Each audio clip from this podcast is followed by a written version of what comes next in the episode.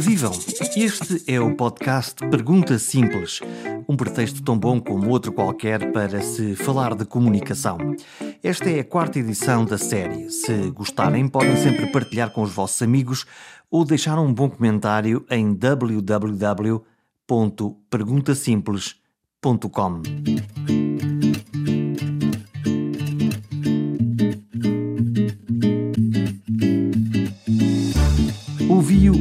vezes e fiquei sempre fascinado pela maneira que encontrava para dizer as coisas e de como coisas que ele disse há 5 ou 10 anos estão ainda frescas hoje em dia e presentes na minha memória.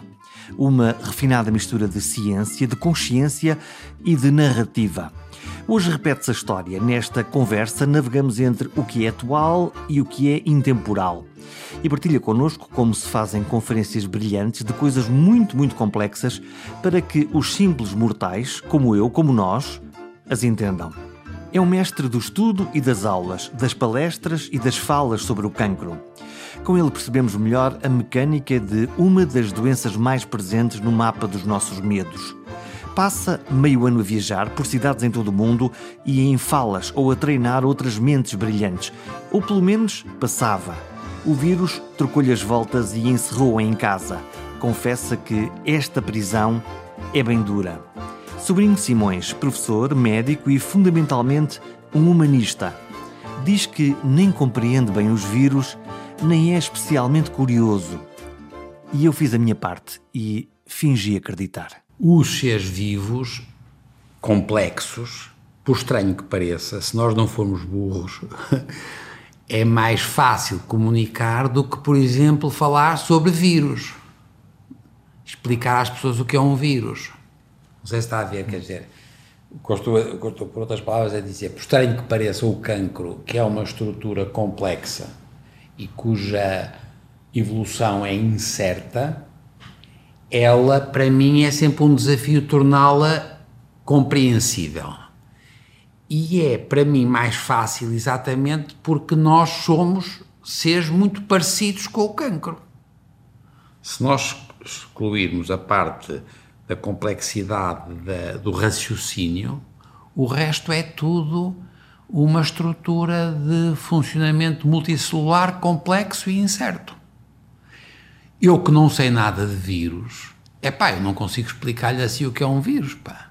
É uma coisa muito pequenina. Bom, professor, não tem célula. Se o professor não consegue explicar o que é que é um vírus, quem vai conseguir? Não, não, não consigo porque eu. Agora tem graça estar a falar nisso. Voltamos agora realmente à sua ideia da comunicação. Eu só consigo comunicar se perceber. E só percebo se tiver uma, no fundo, um desenho que me permite sentir-me confortável no que estou a dizer. Eu preciso de ter uma realidade quase palpável. Visual? Precisa de ver? Preciso de ver, preciso de imaginar, preciso de perceber como é que eles são no real. Eu também vi amigos, no microscópio eletrónico, eu fiz muito microscópio eletrónico, também havia vírus, não tinham graça nenhuma e eram células isoladas. Não, está a dizer, você está a dizer uma coisa muito engraçada porque é a seguinte: e eu estou agora mais velhote e, é pá, eu nunca tive grande curiosidade pura e, pura e dura, quer dizer, um tipo assim, é pá, opa, mas então há vírus que são da ARN e da ADN, opa, qual será a grande diferença entre isto? Mas o professor é um cientista e os cientistas movem-se pela mas curiosidade. Mas não sou bem um cientista, eu sou um médico patologista que queria ser professor de medicina e que para isso precisava de ter alguns instrumentos de ciência mas nunca tive. Epá, a curiosidade a mim não me interessa muito, percebe o que quer dizer? É, é, por outra, interessa-me a, curiosidade que tenha uma aplicação para mim. Quer dizer, eu, eu, eu não tenho nenhuma curiosidade por tipos esquisitos, quer dizer, epá, como é que vivem os escaravelhos? Epá, não me interessa. Epá, epá, é de certeza interessantíssimo, gaita, mas não sei. Não me interessa. E a relação, e a relação com os vírus uh, é, Com o vírus, para mim, é exatamente porque eu sou muito das células. Eu sou muito de, de, da agrupa, do, do, agrupamento das células e agora voltamos à comunicação. Quer dizer, eu acho que nós só percebemos se conseguirmos comunicar alguma coisa que pode não ser a verdade absoluta, mas é uma aproximação razoável de uma explicação. Eu preciso ter uma visão que faça sentido para mim. E uma membrana celular, é pá, eu tenho uma noção, pá, sou fraquíssima em membranas solares. Como é que aquela coisa passa? E porquê é que passa? E porquê é que não passa? A mim interessa muito, por exemplo, porque é que eu me distingo de si. Uhum. Eu, por exemplo, interessa-me muito a, imuno, a imunologia. É uma coisa as pessoas querem sempre isso. Nós chamamos-nos IPATIMUP, porque vem de Instituto de Patologia e Imunologia Molecular. Quando eu fiz uma, uma e ainda continuo a trabalhar com ela, só que ela infelizmente faleceu. Mas eu trabalho com ela há quase 40 anos, com a, a professora Maria de Souza, e quando nós fizemos o Ipatimu, de resto ela queria chamar PATIM, PAT-IN, patologia e imunologia. Proibimos patim, não, é não brinquem ficou empático Fica, o P. Ficaria no ouvido. Muito melhor, não, e fica, fica, com o nome horrível. De resto, o, o engenheiro Belmiro das vezes disse: é pá, você que não é burro, pá, é pá, você arranjou dos, dos nomes mais estúpidos que eu vi até. Peço um nome uh, uh, índios sul-americanos, é verdade, e pá, Timup, não faz nenhum sentido. Mas porque é que eu queria contar-lhe? Era que nós fizemos, tivemos sempre a ideia da imunologia e as pessoas têm muito. Isto foi só recentemente é que voltámos agora a esta coisa da imunologia. A gente teve sempre a ideia da imunologia que era aquilo que nos distinguia do outro. E, portanto, a imunidade foi uma coisa que foi. Nós éramos muito antropocêntricos e, portanto, nós desenvolvemos imunidade para defender-nos dos outros, de fora. A Maria de Souza foi extraordinária porque ela foi quem descobriu que a imunidade também era para o regulamento interno, porque no nós, dentro de nós, também temos muitas células, muitas células muito diferentes e relações com agentes muito diferentes. Nós, nessa altura, não fazíamos a mínima ideia do que era a microbiota, agora sabemos, e portanto, nós temos em circulação mais eh, metabolitos dos nossos bichos que temos na tripa, por exemplo, do que nossas. Portanto, as pessoas têm que ter a noção de que nós, em circulação, temos muitas coisas externas. E ela descobriu esta ideia da regulação interna. E, e foi, teve graça quando a gente disse que o cancro era patologia e imunologia, é porque nós sabemos cada vez mais, sim senhor, há as alterações genéticas, as células cancerosas têm alterações e é por isso que passam de célula para célula e tal e tal, mas aquilo acontece numa pessoa, num ambiente, em pessoas que têm outras estruturas, têm outras células. E isto é uma ideia extraordinária. E nós, cada vez, agora vocês já ouviram falar que nós agora fazemos imunoterapia. Uhum. As pessoas deixaram de atirar as tirar-se contra as células propriamente ditas, mas sim estimulando a resposta do hospedeiro contra o vírus. Para mim é uma, é uma, metáfora, uma metáfora extraordinária da comunicação. Se você quiser, você, é, você faz, você diz os vírus informáticos. Uhum. E, portanto, nós percebemos que nós cada vez mais vamos ser vítimas daquilo a que agora se começou a chamar a imunopolítica. Hum. Porque é quem faz a diferença do identidade, do que é a identidade, do que é o outro. Por um lado, a gente já usava isto para os, os africanos ou as senhoras, quando a gente tinha uma coisa do. Era sempre. Só que a gente não usava a palavra imuno, a imunopolítica, mas de facto a imunidade é aquilo que distingue o indivíduo. Pode ser o vírus, ou pode ser a célula, ou pode ser o animal, pode ser a planta. Isto para mim é muito interessante e eu aqui percebo, epá, eu vou para o vírus, para amor de Deus, pá, não é de graça nenhuma. Quando, quando, quando, o professor começou a ouvir as notícias de que vinha aí um vírus uh, da China, depois o vírus chegou à Europa em Itália, com uma forma muito que todos vimos o que aconteceu. Como é que o professor recebeu esta. Não percebi que era tão importante. Não percebi. Alguém percebeu? Todas, não sei. Agora, é, isso é muito engraçado. Porque todas, todas agora, as, todas as autoridades, basicamente, ora desvalorizaram. Não, ora... não, mas repare, eu, estava, eu, eu fiz uma coisa em Monsanto, em Lisboa, no, no na, na, na Força Aérea, com, com os, altas patentes e, com, e fiz uma coisa sobre uh, a evolução das, das espécies, etc. E em dezembro e algumas pessoas tinham vindo nessa altura, e alguns generais, e gente fora de série, muito inteligente, portanto, gente muito bem formada. E eu percebi, primeiro que eu não percebia nada disto, e não sabia, e tive aquela coisa inicial de dizer, ah pá, não, se calhar isto não é nada. E depois caí em mim, já depois na, inter, na intervenção mesmo, disse, pá, não sei. E eu percebi que não sabia. Nós tínhamos tido a experiência com algumas coisas parecidas, com, por exemplo, no, no Médio Oriente, tínhamos tido a chatice muito com a SIDA, que tinha sido uma chatice. E a gente percebeu que dominava muito pouco uma novidade que não era conhecida. E eu, por exemplo, eu aceitei fazer. Eu, eu, eu adoro Ribeiro Sanches. Passou um maluco de Ribeiro Sanches e, portanto, eles convidam-me todos os anos, eu não tinha podido, desta vez era o dia do, uh, de Penamacor e, e eu fui fazer uma coisa no dia 5 de março, fazer uma coisa cheia de gente, é uma coisa, um ambiente simpaticíssimo, mas aquilo já estava em... E eu depois, quando passado um mês, disse assim, epá, mas esta porcaria já tivesse dado para torto, isto era uma coisa de doidos, eu tinha lá estado, epá, com os miúdos todos na escola, uma gente cheia, as pessoas interessantíssimas a perguntarem, e depois fui para, para uma, uma, uma, uma, festa na própria escola e eu senti o risco que eu tinha corrido, eu e os outros, por não saber. Tem graça que as pessoas no fim que me perguntaram coisas, porque estava por tudo que a gente é sempre em cima, e, um, e, e houve um tipo que me perguntou e eu disse, pá, você tá, não, não tem medo desta coisa? E o tipo da, da rádio local disse, pá, desculpe, não se meta, não, não, não, se meta com, comigo com isso, porque se eu começo a pensar nisso, eu já estava assustado.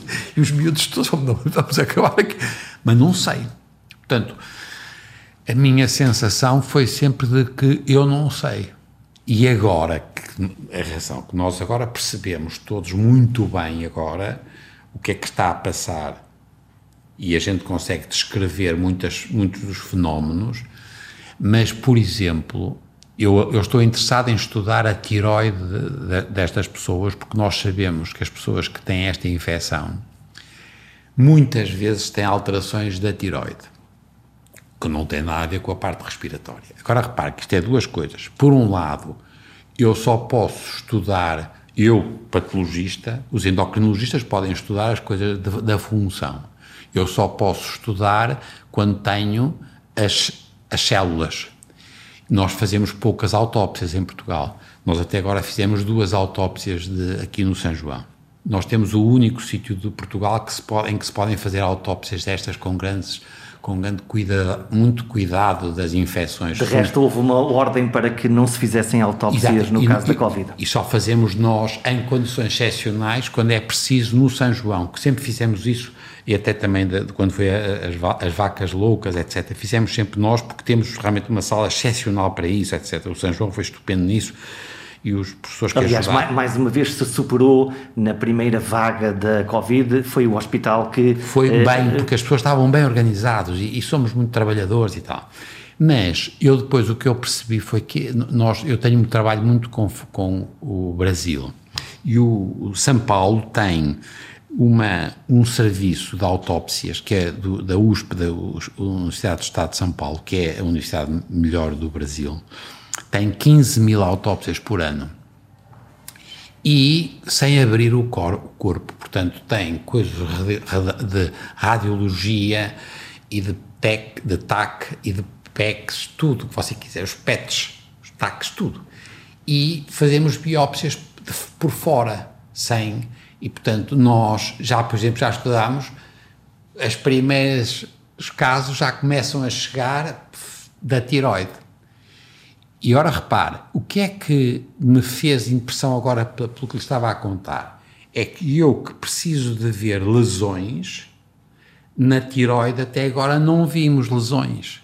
Mas nós sabemos que estas, estes doentes têm deficiências de função da, da tiroide. Seria expectável para o professor que pudessem haver algumas lesões ou alguma marcação para. Não, sa não sabia. Não sabia e não sei. Tenho a certeza que é porque nós temos o, o, o vírus em circulação. Embora a, a, principal lesão seja do aparelho respiratório, depois entram. E sabemos que ela é através dos vasos.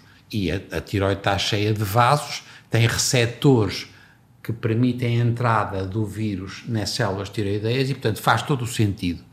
Mas o que eu quero dizer é que é interessante, é que eu que já vi, e eu ainda não vi nada, e, portanto, isso frustra, sei pouco, frustra sei pouco hum. não, sendo uma coisa é que eu sou um especialista, e é tiroide, e, e eu toda a minha vida fiz tiroide.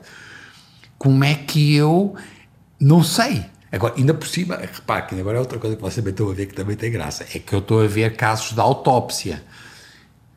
É a ponta do iceberg.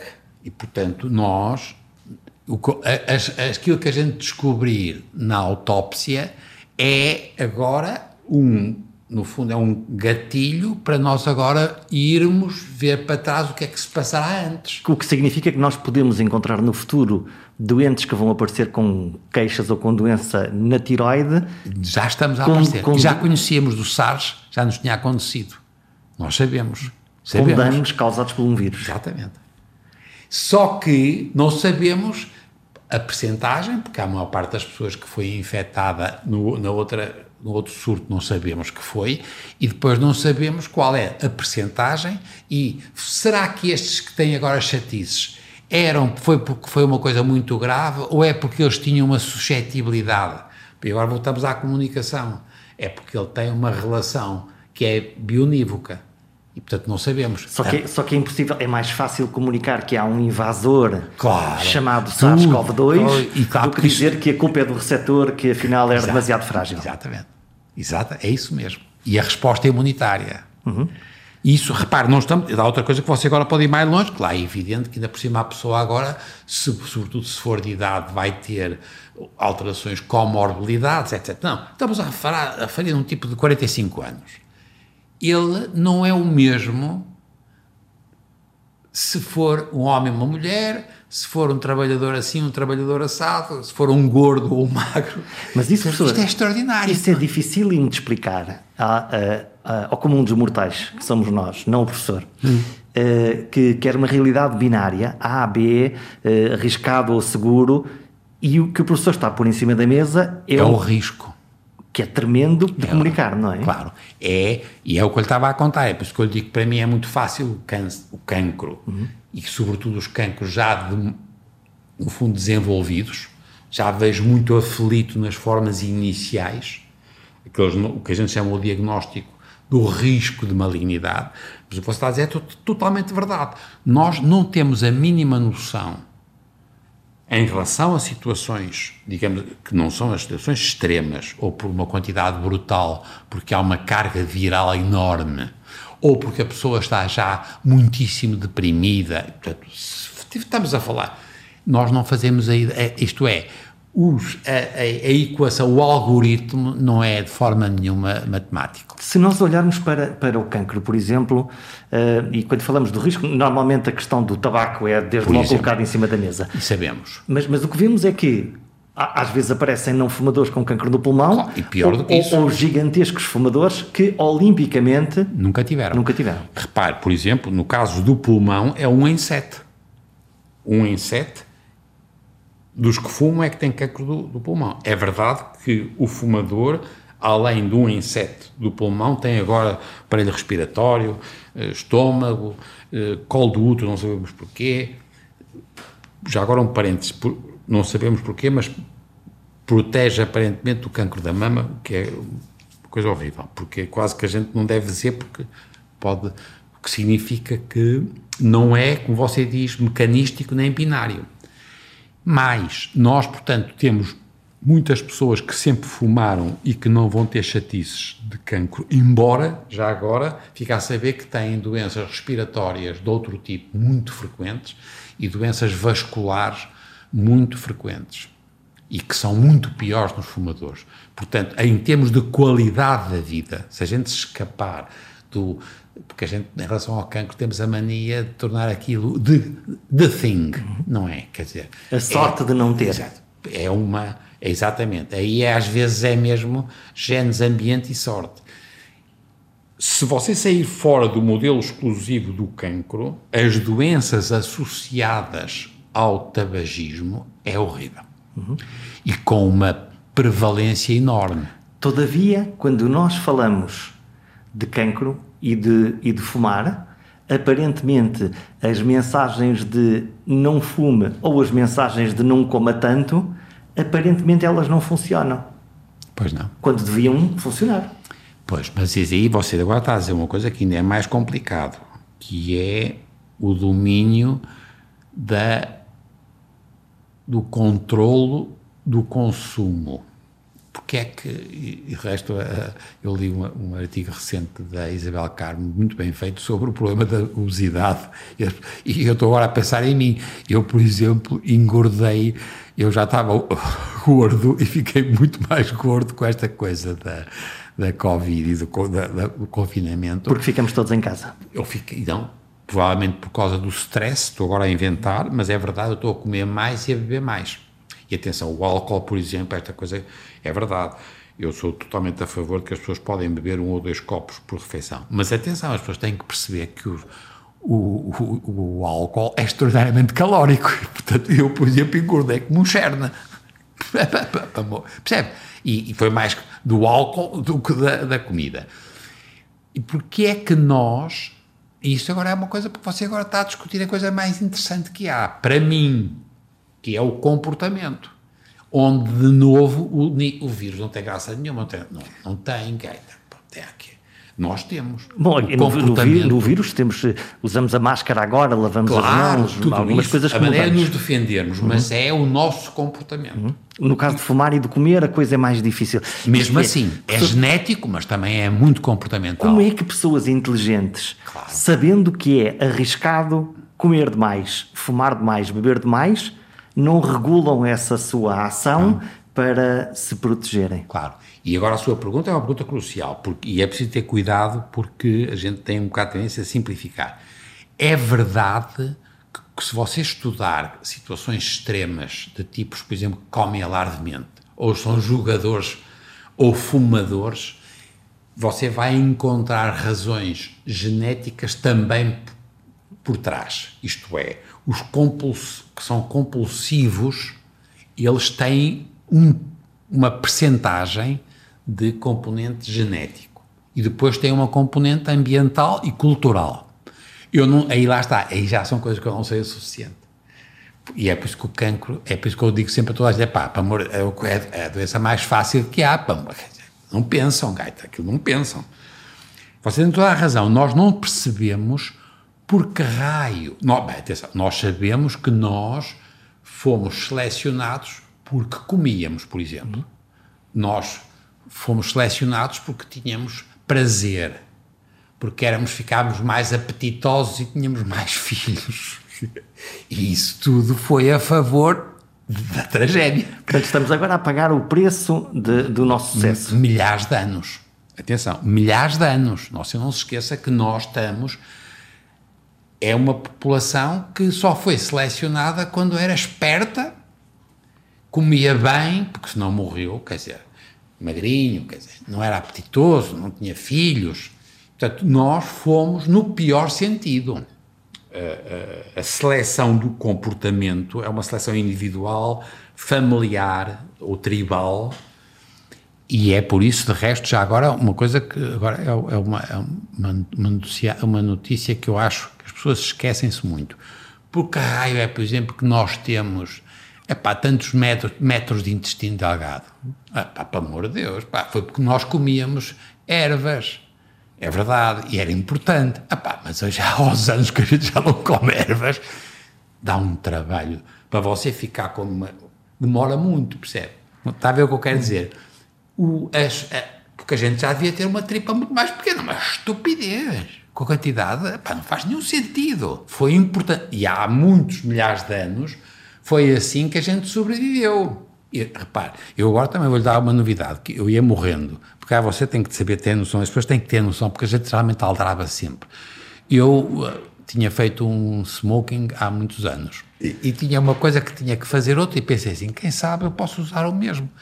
Eu, tinha cá, eu, eu continuava a ter o, meu alfaiate, que é uma simpatia, chamei o Sr. Manuel, o Sr. Manuel, veja lá, e ele disse-me, ó oh, senhor doutor, o senhor doutor tinha 64 e tem 99 centímetros. Estava a falar das Eu medidas. tinha passado de 64 centímetros para 99. E ele disse 99, penso que era mesmo um metro, mas foi por, por, por piedade. O cara deve ter dito, não dizia 99, foi piedade. É pá, eu não sou parvo, mas eu. Foi um verdadeiro em, exame de diagnóstico. Mas está a ver, como é que eu, como é que eu não sou burro? Percebe? Levo uma vida razoável. Como é que eu engordei assim? Agora vou-te dizer uma coisa. Em parte porque nós somos filhos dos tipos que comiam e aproveitavam tudo. Em parte porque a vida que levamos é uma, é uma vida que estimula muito, por exemplo, que você tenha alguns prazeres, entre os quais é comer e beber. Em parte é porque você tem o gosto. Quer dizer, embora perceba que eu, eu, por exemplo, tenho a sorte de não gostar de fumar, mas se não se eu gostasse de fumar, se calhar fumava mesmo. É, é, é o mal que faz pelo bem que sabe. Não, é a sua explicação mais fácil. E, portanto, como é que nós vamos resolver o problema em relação ao futuro das crianças obesas? eu não tenho dúvida nenhuma que passa por uma modificação do acesso fácil a comidas muito açucaradas, aquelas coisas clássicas. Depois é estimular uma atividade física maior, porque nós estamos cada vez a comer mais, as crianças comem muito e brincam pouco. Logo gastam pouco muito pouco. E por isso engordam. É, e muito é, mal, é repare, as crianças deixaram de brincar às, à corda muitas vezes. Há muitos pais e muitas, e muitas, e muitas professoras que não querem que os miúdos venham cá para fora porque é perigoso, porque não sei o quê e tal. Nós estamos a ter um problema de quedas de velhinhos. Nós temos das taxas maiores da Europa e do mundo de, de quedas, em parte porque as pessoas não têm mobilidade. Eu sei que não é só isso, é falta de músculo, mas as crianças, na, nos países nórdicos onde eu trabalhei durante muito tempo e vivi lá ainda um ano e meio, eh, eu, eh, as crianças brincavam todos uns com os outros e brincavam cá fora. E as crianças eram mais magrinhas se nós de resto virmos filmes nossos antigos aqui na, na, toda a gente era muito magra. Mais magra e hoje toda a gente é francamente nutrida. E portanto não há dúvida nenhuma que isto representa uma evolução do comportamento no sentido da satisfar, satisfação da sua eh, epá, do gosto do, pode ser do, do, do stress pode ser eh, mas, portanto, quer dizer. Mas o efeito nós já, já Não é genético onde eu quero chegar. É comportamental. Gente, nós, nós, se nós compararmos com há 60 anos, ou 60 anos, ou 80 anos, não havia. O número de cancros era muito menor e, no entanto, os genes são os mesmos. Então, professor, então aquelas. Nós, nos últimos 80 anos, 100 anos, não mudámos isto em género. Então, aquelas investigações que eh, muitas delas estão em curso, desde a descoberta da, do, do, ADN, do DNA, hum. eh, e que nos eh, ofereciam a esperança ou a possibilidade de ir lá modificar o gene, consertá-lo e. Eu, agora, repare, há, há dois grandes grupos aqui. Há os que acham que sim, os que acham que não. Eu, por exemplo, sou muito a favor de corrigir o ADN quando há erros em termos terapêuticos, tem que ser. E é, é indecente se não for corrigido. E a gente tem algumas doenças, poucas, que têm alterações que são pontuais e que vale a pena, mesmo assim, com risco. Eu sou totalmente contra a ideia da, do, da melhoria genética melhoria humana por via genética. Quase uma eugenização, aquilo Sim, que o Hitler tentou fazer contra, de alguma mas maneira. sei que há gente que uhum. defende isso. Não sei se é fácil. Do bebê de olhos azuis, o ser humano perfeito, a uh, inteligência, alto inteligente. Sou totalmente a favor contra isso, mas sou muito a favor da, do, no fundo, da gente conseguir corrigir erros. E cada vez somos melhores nisso. Mas é uma equação muito difícil, porque nós estamos cá há muitos anos, epá, e somos muito parecidos com os outros. Epá, não é com os, só com, é com os ratos, pá, é com os, os porcos. Pá. A gente tem que ter cuidado. a gente tem sempre a mania que os, os, os chimpanzés são iguais porque iam connosco ao, ao jardim zoológico, que a gente percebia que eles eram parecidos connosco. A gente achava, é, mas os outros, os primatas. Não, pá, nós, somos, nós somos mamíferos, percebe? O nosso truque, de resto, agora voltamos à sua história da, da comida, foi a mama. As mamas. Foi, foi o que foi o grande salto. Então? O leite. O leite. Você, você, que é que você acha que a gente sobreviveu sem a Foi, tivemos, a gente fez leite. E quando a gente teve uma glândula que passou a fazer leite. Garantiu alimentação um para as crianças. As crianças. Não, e antes aos outros animais. Ao longo de gerações. De muitos animais. E a grande é dizer, assim como já agora nunca, nunca, nunca chatear com isso, mas nas plantas são a flor. Isso é que eu acho graça às flores, quer dizer. Epá, nós descobrimos a flor. A flor é uma coisa porque é troca a biodiversidade. Você não se esqueça disso. É o lado atrativo para que as abelhas, por exemplo, possam fazer a polinização. Tudo, e, a, e a diversidade. As plantas trocarem a flor. É uma, é, eu conto sempre a mesma história comigo, que é com as eu, no seu tempo que as, as, aquelas as pulgas da areia, havia muito, olha, em, em, em âncora, em âncora estão a desaparecer. Por causa da falta de modificação da, de temperatura e condições do meio e alimentação, etc. Elas, se estiverem muito, estiverem com muita fome, elas ficam unissexuais. Portanto, portanto não conseguem e, portanto, se elas não, não se multiplicam por troca, não casam. É pá, ficam fraquinhas, ordinaríssimas. Se por acaso você der comida, a pulga da areia fica outra coisa, porque troca. A, a, a meiose, sabe, agora são duas palavras, né? a mitose é a célula que se divide, a célula somática que se divide, há células iguais, é a história do clone. a meiose é quando a gente tem um óvulo e um espermatozoide. Epá, é extraordinário. Quando se, nas plantas aparecem as flores, epá, é uma coisa extraordinária. E nós, a minha é essa e depois as mamas. Mamífero. Pois, tem alguma graça que eu nunca percebi porque é os pássaros, porque raio é que os gajos começaram a... Não faz nenhum sentido. Faz sentido nenhum. Ninguém sabe, de resto. Acho que foram, foram dinossauros que puseram os ovos lá em cima. E era uma forma de fugir aos predadores. E criou-se criou outra forma, outra. E estavam lá em cima e morriam todos, não é? Caíam e morriam. E uma vez um. Tudo a inventar, posso ver, isso é verdade. É o arca, Já que estamos a falar de, de voar, como é que o professor que vive à velocidade da luz que passava o seu tempo, ah, ora em Nova Iorque, ora em Paris, ora a dar aulas em todos os cantos do mundo, subitamente lhe disseram o é. Porto. Uh, uh, Aroca e Aroca e Âncora. Uh, portanto, não é o Seixas, Paris Foi, e Londres, passou a ser. Uh... Ama, é indecente. Você perguntar isso porque entristece-me, percebe? Eu ia morrendo. Quando eu, atenção, você tem razão. Eu já andava muito, eu sempre fui muito fui exagerado e muito coisa. Mas o medo da reforma aumentou esta vontade. Epá, e eu comecei até de resto, até tipo chatices por causa do excesso de esforço. E andava sempre numa coisa que era, que é até um bocado estúpido. Como é que era o dia a dia? Agora é uma distância. Não, não, como é que era? Como é que era? Não, olha, quer dizer, eh, repare, eu, eu, eu tive em fevereiro fui ainda a Londres, à Sociedade de Endocrinologia, e depois ia começar em abril, começa, não é?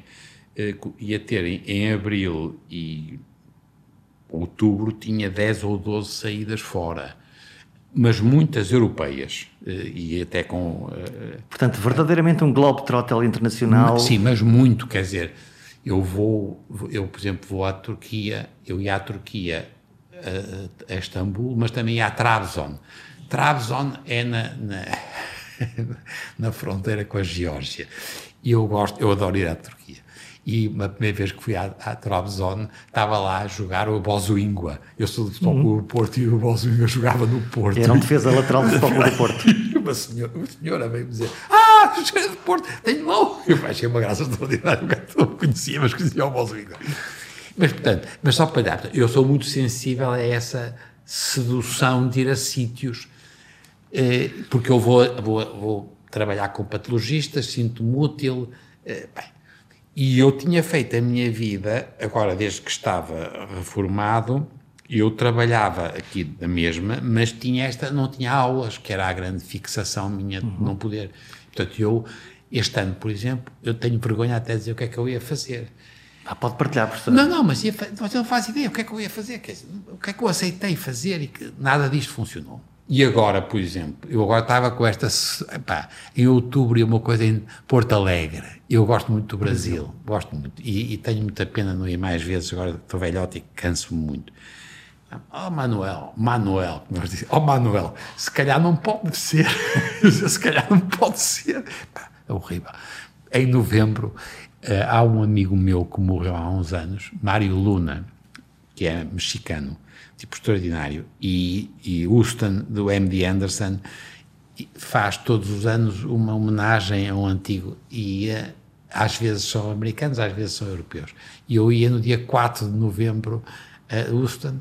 Repare que eu ia, imagina, eu ia numa segunda-feira e vinha embora na quinta. Portanto, ir a Texas não, é, não tem graça nenhuma, mas eu adorava. Não me disseram ainda nada, mas tenho quase a certeza absoluta que qualquer dia vão dizer: oh, Manuel, você desculpe lá, mas isto. Embora em Houston eles tenham naves espaciais, portanto isso também mas pode. Não, mas não, até estão muito, estão muito assustados, não é? Até porque nos Estados Unidos não, as coisas em português, ficaram é, muito maior que mas, portanto, mas só porque é que você foi a paralisia, percebe? O que é que eu estou, o que é que você me está, o que é que eu perdi? Eu de manhã eu acordava e tinha sempre uma vontade de, pá, com alegria, pá, pá. Eu agora acordo e disse, pá, mas que pá. E estou deprimido. Percebe que é uma coisa chata. Um tipo como eu, repare que atenção que eu sei que era um exagerado e estou a pagar por isso. Tive pouca sorte, é verdade. As pessoas, houve muita gente que teve muito mais pouca sorte que eu. Mas a minha tirou-me abaixo de uma maneira extraordinária. Porque a propósito, você me está a dizer que é o que é me sinto. Você hoje, por exemplo, esteve aqui comigo e viu que eu estava, tinha, tive casos, tive um caso de Saragossa, tive um caso da Jordânia, Epá, mas não é a mesma coisa. O, o, mundo chegar aqui é diferente de ir ao mundo, não é? Não, claro. E outra coisa é a sensação de a incerteza de como é que isto vai evoluir. Quando é que isto acaba? Quando é que acaba? Há uma, como uma... é que os meus filhos, epá, já são grandes, vão, vão se safar, mas os netos, como é que os netos, epá, e se a gente não for parvo, percebe que esta porcaria tem um risco. Como é que a gente vai lidar? E, e, eu nunca tinha, eu tenho até, até tenho vergonha de dizer isto, mas eu não tinha percebido que andava a levar uma vida tão filha da mãe. E estava, quer dizer, excessivo. E tive, tive, algumas chatices de, de, até de. Adormeci uma vez numa autoestrada, que é uma estupidez. E, mas eu andava, quer dizer, é, é um perpétuo móvel. É. E a gente acha que aquilo é uma, é uma forma de esquecer. E de repente, não. Epá, não, você está aqui. E eu apanhei um susto muito grande. E tenho tido muita sorte, porque pude continuar a fazer a minha, o meu trabalho. A minha gente foi muito boa, quer no São João, quer aqui no Ipatimup e na faculdade. Eu já não estava a dar aulas e foi bom para mim, porque eu, eu, não, eu gosto muito de dar aulas, adoro dar aulas, já não estava a dar. Eu gosto muito de dar aulas com o olho no olho. Esta Epá, coisa da agora põe-me agora, põe-me agora 200 gajos à distância. Aos quadradinhos. Pá, pelo amor de Deus, quer dizer, eu continuo a ter uh, disciplinas opcionais que têm 7 ou 8 alunos e se eu digo, oh, oh Zé, você está a tirar catotas do nariz, é, é, ele apanha um susto. É, é, quase, é quase uma comunicação unidirecional. Claro, e vê-se o olho. Mas, diz, mas esse é o segredo das aulas, dessa presença? Para mim é, para mim é, para mim é a presença É a comunidade. É que... E é a ideia de que você transmite qualquer coisa que é imaterial. Não é informação, porque a informação depois são umas, umas, sempre umas tables, não sei o quê. É uma interpretação, não, é, o, é, é o olho, é o entusiasmo, é o brilho no olho que eu perdi, gaita. Hum, professor, e consegue imaginar que impacto é que teve não só nos alunos universitários de topo, mas em todos os alunos desde a escola primária que subitamente ficaram um período todos em casa a olhar para um computador, os que tinham computador ou para a televisão? Não sei. Tenho a certeza que lhes fez mal, mas não sei o suficiente, percebe? A psicologia é, pá, é uma área importantíssima. Tenho a certeza que é diferente para as crianças, nas creches, para os miúdos dos primeiros anos. Tenho a certeza que os meus netos sofreram a, a diferentes maneiras, mas não se, quer dizer, depois, isto depois é uma ciência, depois nós em Portugal temos, temos todas as opiniões, quer dizer, é pá, eu de resto, você, olha que você está, é a segunda vez nos últimos quatro meses ou cinco meses em que eu estou a dizer qualquer coisa sobre o Covid. Sempre me perguntam, ó, oh, doutor, o que é que acha? Não acho nada, você acha o quê? O que é que você acha? O que é que você acha? Acho o quê? Pá, acho o quê? Percebe? Toda a gente acha qualquer coisa Já sabe, pá, não posso, não sei.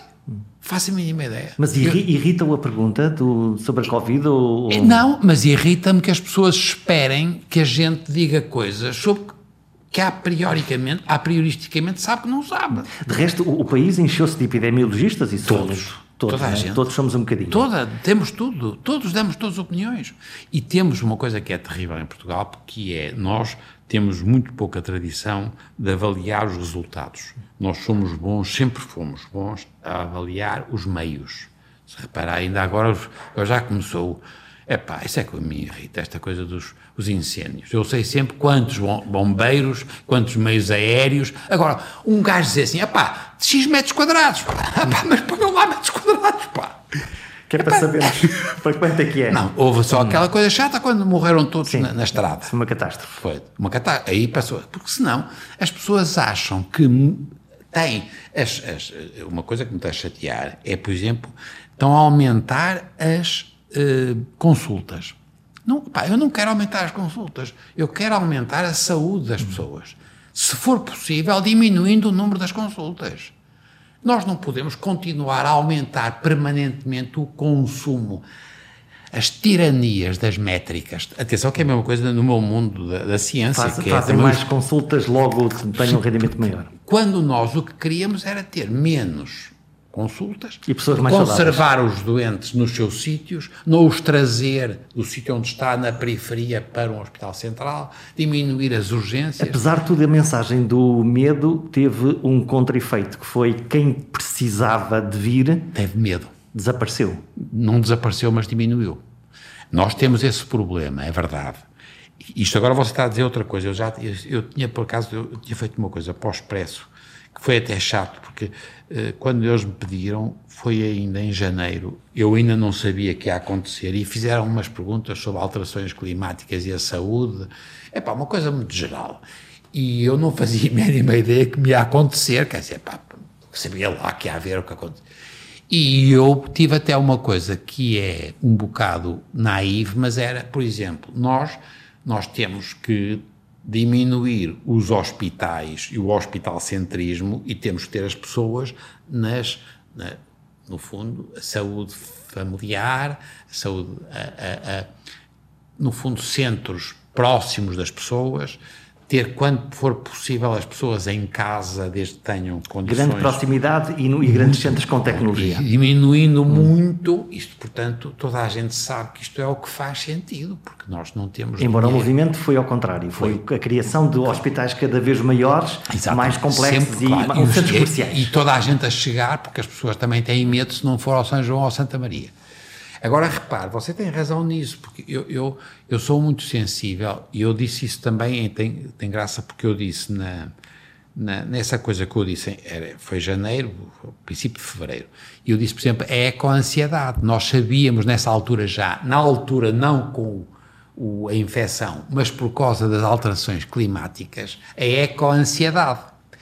Você não sei se tem seguido esta discussão agora em Itália, é muito o que eles agora chamam a, foco, a fobocracia, da, fobia à cracia, quer dizer, democracia, fobocracia, que é do pior, que é alguma tentativa que há de resolver a ansiedade e o medo pela imobilização e pela incapacidade dos tipos de se mexerem. Sim. Epá, isto é mortal. Não é só do ponto. Agora, não é o problema só da saúde, está, da economia, um é da qualidade de vida. Que eu não faço. Claro, ninguém faz. Ficam todos para. Isso também aconteceu ao professor? Para, eu diminui muito. Porque eu, de repente, fiquei mais parado. Percebe? Quer dizer. Fico, não sei se é medo, não sei se a palavra medo é uma palavra que seja verdade, mas em parte é lentificação. Pelo simples não, não vou, se calhar não vou. Não vamos, eu, vou, eu gosto, eu vou ter prazer, eu vou arriscar. Aliás, não é... é tanto porque eu não tenho muito, não tenho tido muito para já, com cuidado de proteção individual, não acho e mantive sempre ao São João e ao, e para a só tive, não fui ao São João durante bem um, um, mês, na fase mais ativa. Mas eu não foi tanto o medo, foi mais a sensação de um momento, de um ambiente estranho, de um, um universo distópico. E, portanto, a gente não se sente bem, estava pouca gente lá. Eu, eu Até gosto... isso era estranho? Para mim é porque eu vivo muito de, de trocar opiniões. Uh, nós, na antipatológica, e você viu, estávamos aqui com três pessoas, nós, a gente troca opinião. Nós, por exemplo, já é uma coisa que você se calhar acha piada, e eu faço muitas consultas para fora. E se eu tiver, diminuiu muito, eu fazia 250 a 300 do estrangeiro por ano, e este ano se calhar vou fazer 100 ou 100. Dos casos, por exemplo, em Portugal, eu passei a ter muitos casos que têm pessoas que foram diagnosticadas com um cancro no XX, no sítio X ou no sítio Y, e depois vão, por exemplo, ou para o Santa Maria, ou para o IPO, para o IPO de Porto, ou para o IPO de Lisboa, ou para o São João. E chegam cá, e se for aqui no São João, sou eu que vejo. Se for noutro, há um tipo que, quando vem, já vem com diagnóstico de cancro e vai, vão ser tratados agora. E há um, até geralmente um jovem que está sozinho e que diz: epá, parece cancro, mas olha, já, já foi tratado. Você. E mandam-nos, e a gente tem tido uma coisa curiosa, perante a pessoa que está sozinha a fazer diagnóstico, isto deve ser verdade na minha área, como é nas outras áreas. Você, na dúvida, e para que é se você quiser por bem, para proteção do doente, para não perder a janela você faz sobre diagnóstico. Uhum. Não é? Na dúvida, Portanto, trato. Nós estamos a chegar tarde à maior parte dos casos que não, não, não nos chegam, mas, porque é o que você estava ao seu ponto, estou a dizer que também estou a ter uma franjazinha de coisas chatas, que são os tipos que chegam e depois são tratados por excesso.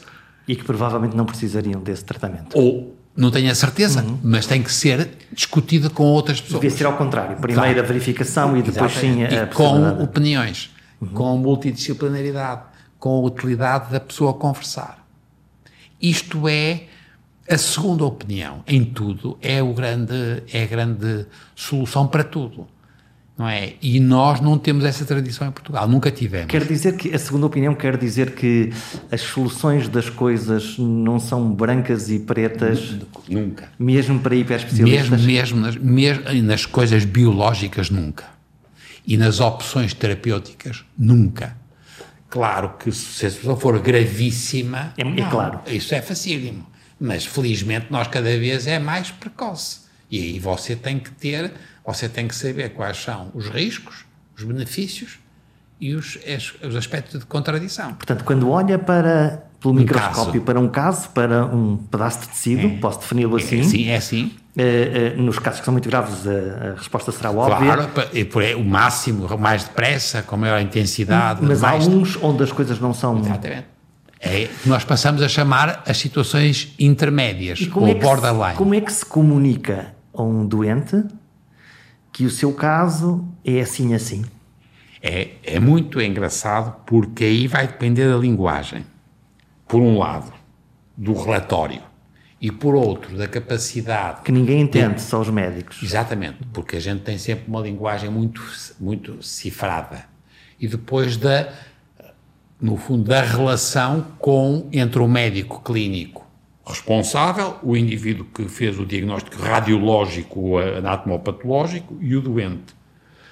E aí, de facto, tem que explicar muito bem qual é o risco que nunca é individual, que é de um grupo semelhante. E aí a pessoa vai ter que decidir. Mas você, por exemplo, eu estou agora a pensar na tiroide, que é o que eu faço. A decisão, você deve, fazer, deve tirar a tiroide toda ou não vale a pena? Ninguém tem a certeza, a não ser nos casos que são excepcionalmente benignos, em que não vale a pena, ou nos casos excepcionalmente malignos, em que tem que tirar tudo. Nos outros, é in between. Como é que a gente faz? E aí passa a haver cada vez mais a participação do próprio doente, ou se é um miúdo, do, dos pais ou do, ou do, do, avô. Quer dizer, na, na, na, na saúde, quando nós estamos agora a falar de coisas que não são muito graves, ou não são coisas que são uma, uma pouca sorte, uma, uma, uma coisa sem importância nenhuma que deve ser. Nas coisas que estão a começar ou que podem estar a começar, se for possível, é o wait and see. Eu sou muito wait and see. Defendeu, uh, vi uma vez falar uh, nos asiáticos em países que tinham oh. hiperdiagnóstico ou muito pouco diagnóstico e os resultados finais eram os mesmos. Exatamente. Os japoneses e a Coreia do Sul, na tiroide. Esse exemplo é o. E, o, e 10 vezes, não, mais, ou 20, não sei, muitas vezes, custo no Japão era muito mais baixo do que na Coreia do Sul e os resultados eram iguais. Foi esse, esse exemplo que a gente portanto, está a Estavam New England. Mais. New England. Percebe? Porquê? Porque nós tivemos a, a sedução de fazer o sobrediagnóstico e o sobretratamento. É claro que as pessoas não morrem. Só que os outros também não morriam tanto uhum. assim. Epá, era muito mais barato, tinha uma vida muito mais decente e repare, e não, tem, não tinham o estigma do cancro. Nós passamos a dizer também muitas palavras nossas, agora passou a ser proibido, isto é, por exemplo, na mama. Eu deixei de dizer que aquilo é um cancro in situ, um carcinoma in situ, porque a gente, um cancro é uma coisa que cresce dentro de nós e não respeita as fronteiras. E então, se eu disser que eu tenho um cancro, mas aquilo está in situ, é uma contradição. Isto é, se ela está in situ, no sítio, não está invasor ainda, não pode ser um cancro. E eu não tenho a certeza se ele vai. E então nós deixa, proibimos a utilização do cancro in situ, porque assustava as pessoas. Claro. Aumentava as sobrecargas dos seguros, porque as pessoas diziam. As pessoas passavam a ter uma vida miserável. Então agora diz-te o quê? Displasia de alto grau. A palavra alto grau é por si só também hum. apanha um susto. Também em termos de comunicação é uma. Mas uma é o alto grau. É pá, mas é alto grau. Mas é bom para nós porque deixou de ser o cancro in situ. Porque, à partida, um cancro que esteja localizado tem um prognóstico melhor. É excelente. Pode ser operado. Mas, mas diz ser... cancro. E a gente deixou de dizer cancro, passou a dizer displasia de alto grau.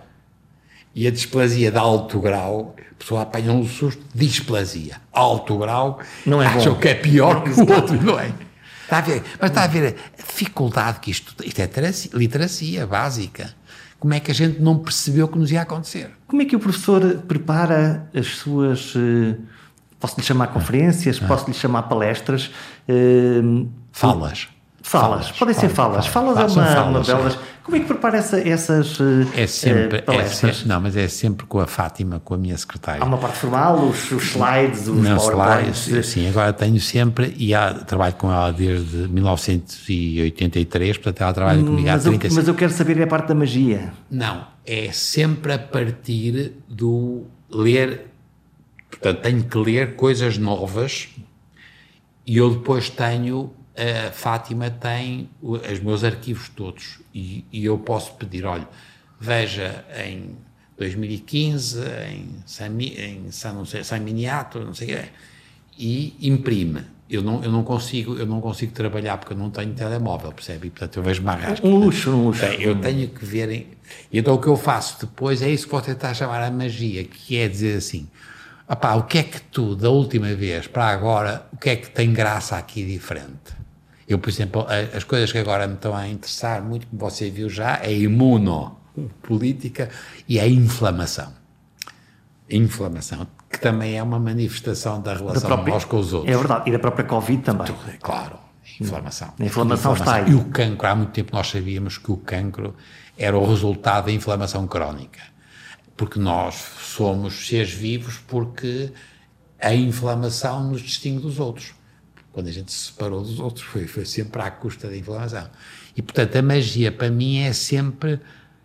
Atenção, que eu sou um tipo que gosto muito de saber com quem é que vou defrontar a audiência. Isto é, Pensa eu, quem é a audiência. Eu, não, eu, não, eu faço sempre diferente se eu falar para miúdos, para velhinhos, para especialistas. Portanto, há uma adequação daquilo que vai contar, dessa história. Claro, mas faço sempre diferente, faço diferente de acordo com a audiência. Isto é, eh, se você quiser até no limite, isto é uma, uma, uma persporrência, mas é. Eu adoro escrever o que estou a escrever, porque depois eu, sobre os slides, eu escrevo as graças que eu quero escrever, etc. Eu estou sempre a arriscar, como você de resto assistiu já os meus números, eu arrisco sempre um bocadinho de excesso. Quer dizer, eu quero que as pessoas se lembrem. Percebe? Quer dizer, quer dizer eu, eu não, o gajo não quer que o gajo apresente a colega, pá, os, as, os meios e pá, que, que se. Quero que o gajo de repente tenha uma ideia. Pá, o gajo disse uma coisa aqui, se calhar não é verdade, mas o gajo nunca mais se esquece. Portanto, aposto muito na, no excesso. O excesso, quer o excesso pela, por exemplo, o risco de não, por exemplo, não tratar, ter a coragem de não tratar. E isso cria um choque na audiência. Sempre. É pá, não pá, o quê? Há uma reação. Do not recommend. Do not recommend. E alimenta-se desse, Claro, desse vivo retorno. disso. Eu vivo disso. Porque apesar de tudo isso depois estimula e eu tenho sempre muita... E gosto muito, eu adoro, adoro discutir. Eu, eu vivo disso. Quer dizer, portanto, eu fico ofendido, é se um gajo, pá, olha, o gajo, coisa porreira, o gajo vai ter toda a razão, tem toda a razão, pode ser uma coisa que, é- você alguma vez pensou nisso? Eu, eu por exemplo, com os putos, tenho que parar a meio, estão todos, está toda a gente a dormir, pá. para ter essa reação. Claro, não, porque a pessoa tem que perceber, quer dizer, recomendo, quer dizer, não, não recomenda. Quer dizer, não, né? Understand, understand and not to at- não atuar. Compreender e Percebo, mas não atuar, nada. mas tem- e não atuar. Cada vez vai ser verdade. Agora, agora estamos no outro lado em relação ao que você estava a dizer, que é, em relação às crianças, nós temos que progressivamente atuar cada vez mais e mais ativamente em relação às crianças, à aprendizagem, à, a tudo físico. Em relação às pessoas de idade, nós vamos ter cada vez menos que compreender e, muitas vezes, não atuar. No, no fundo, adequar eh, E, não, e à morte. Vamos lá meter-nos nisso. Ah, mas é isso também. a aceitação da morte. Claro. Há uma dúvida que vai nos acontecer, pá, é muito raro, não. não, vai ser- Não há grandes escritos sobre isso, não é? Não, mas quer dizer, percebe? O não atu- é é muito engraçado isso. Compreender sempre Uhum. e depois. nas- Hoje temos um síndrome muito do encarniçamento terapêutico, fazer mais qualquer sempre, coisa. Sempre, sau- como se a vida valesse a pena em quantidade, quando o que vale a pena na vida é a qualidade da vida. Hoje há Gosto. um, Melhorar.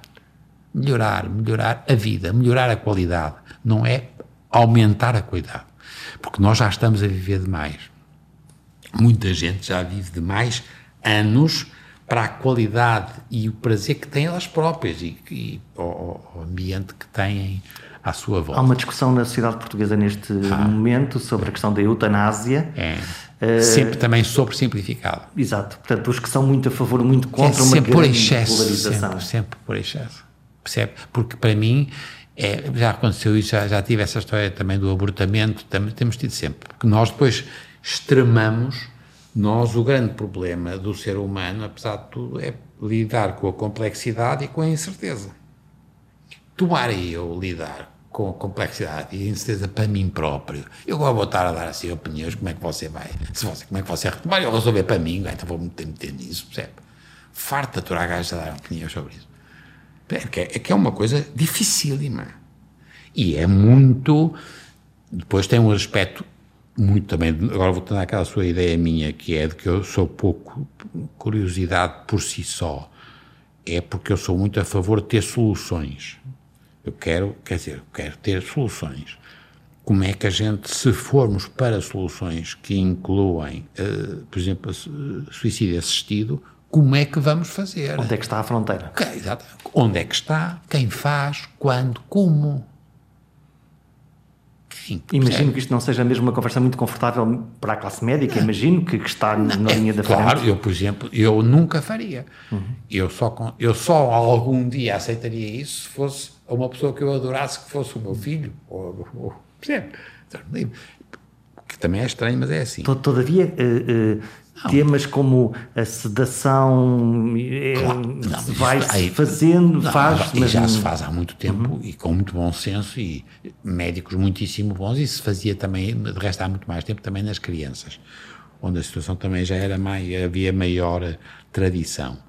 Mas aquilo que você diz é que é muito difícil resistir à pressão de alguns familiares ou grupos de tornarem a coisa do encarniçamento. Eu não refiro ao aspecto económico, que é o que se lixa, é também, já agora fica a saber que é caríssimo e é um disparate. É o sofrimento para o próprio e para as pessoas. E, dito isto, apesar de tudo, eu não sei como é que se resolve o problema.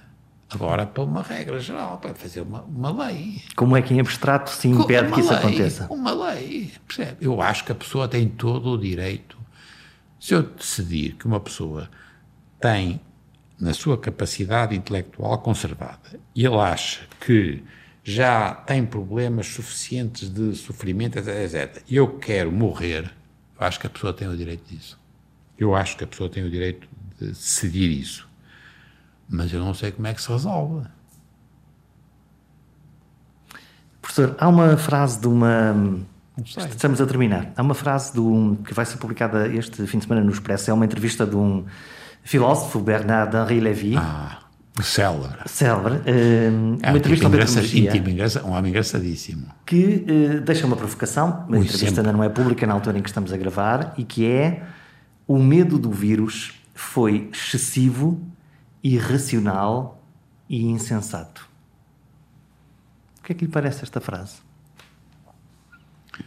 Voltamos àquela discussão que já estávamos a ter, que é, se você me está a dizer que nós temos excesso de ansiedade ou medo, que é... Uma hiperinflamação da sociedade? Exatamente. Em relação aos riscos, ao pavor, à, ao degelo... Não toleramos o risco. Exatamente. Portanto, eu tenho a certeza que nós exageramos na intensidade da reação. Mas a solução para mim nunca será individual, terá que ser sempre comunitária. Onde eu me distingo da, da, das pessoas que eu, por exemplo, sou eu percebi o que é que o Jorge Agamben disse, que é uma coisa que é verdade. As universidades eram um sítio extraordinário pela positiva e puxava para cima. Não podemos transformar numa coisa para baixo. E, portanto, é a mesma coisa. Quer dizer, eu, eu, eu tenho medo. Tenho, tenho medo de imensas coisas. E percebo que se houver uma pressão social enorme sobre as alterações climáticas e se eu fosse muito novinho, muito novinho, eu se calhar isto podia fazer com que eu tivesse uma resposta a que você está a chamar uma hiper, inflamatória. E nesse aspecto, o vírus, se você quiser, é o, o vírus soberano um, da, da Donatella. É um, eu acho que vai sair agora em agosto a, a tradução. Eu não, não, consigo ler italiano. É engraçado, consigo ler coisas italianas em coisas científicas, mas não consigo ler small talk. E ela diz o, o vírus, o, a asfixia capitalista do vírus. Mas, mas o vírus é uma metáfora. Nesse aspecto eu percebo o que ele quer dizer.